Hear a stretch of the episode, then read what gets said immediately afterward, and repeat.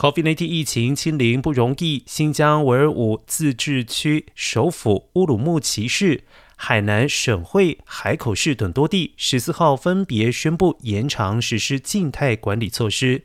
乌鲁木齐市时间暂定为五天，后续根据疫情防控形势变化适时调整。至于海口，则是将当前执行的临时性静态管理时间延长到十六号凌晨一点。二十五号早上六点到八点，市民游客可凭核酸检测贴纸出入市场等生活必需场所。当天早上八点进行第八轮核酸检测。至于在西藏日喀则市，是病例数最多的地区，当地从八号开始的全域寂寞管理将延长到二十一号下午的一点，要求全市居民不进不出，足不出户。